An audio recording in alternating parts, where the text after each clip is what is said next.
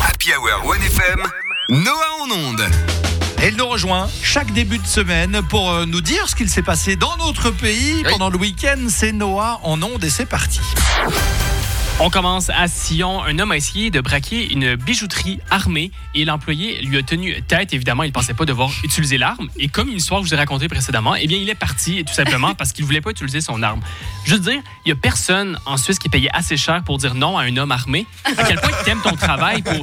En ce moment, il y a une pénurie de main-d'œuvre. Il suffit d'arriver à l'heure à ton travail et tu le gardes, ton travail. Il n'y a pas besoin de faire plus que ça. Et j'adore mon boulot, j'adore mon FM, mais quelqu'un me menace, je dis oui, direct, j'ai aucune fierté. Quelqu'un me dit, écoute, à ta prochaine chronique, tu fais une pub gratuite, sinon, finis même pas ta menace. Je dis oui, direct, je n'ai aucune fierté. Rien à voir, mais la boulangerie Les Merveilleux de Fred, très bien. Les meringues, excellentes. Service exceptionnel. Prix abordable, ouvert tous les jours de la semaine, au merveilleux de Fred.ch.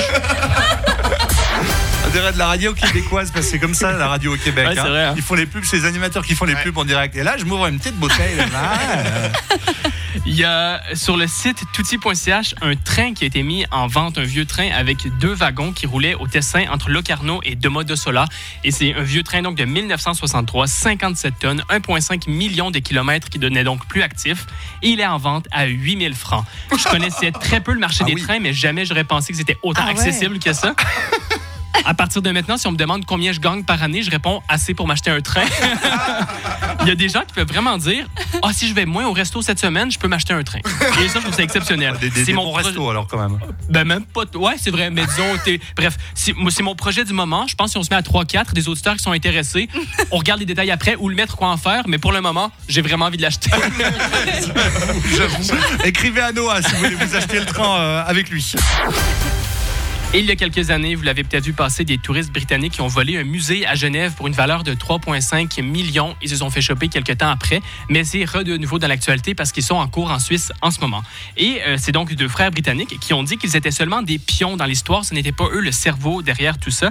Et euh, ils ont même dit nous étions des pions comme aux échecs. Je comprends l'analogie, mais aux échecs, je crois pas que tu voles des musées ou quoi que ce soit. Du moins, soit ça, soit j'ai vraiment pas compris les règles des échecs. Et J'espère vraiment quand ils ont dit qu'ils étaient des pions là-dedans que la juge en a profité pour dire OK, et s'il vous avait dit de sauter d'un pont, vous l'auriez fait Comme toutes les mamans du Oui. monde après une connerie? Genre, non, maman, je l'aurais pas fait, mais Carnot m'a dit de lancer un œuf sur une maison. Je trouvais ça drôle, mais c'est pas la même échelle que sauter d'un pont, à mon avis.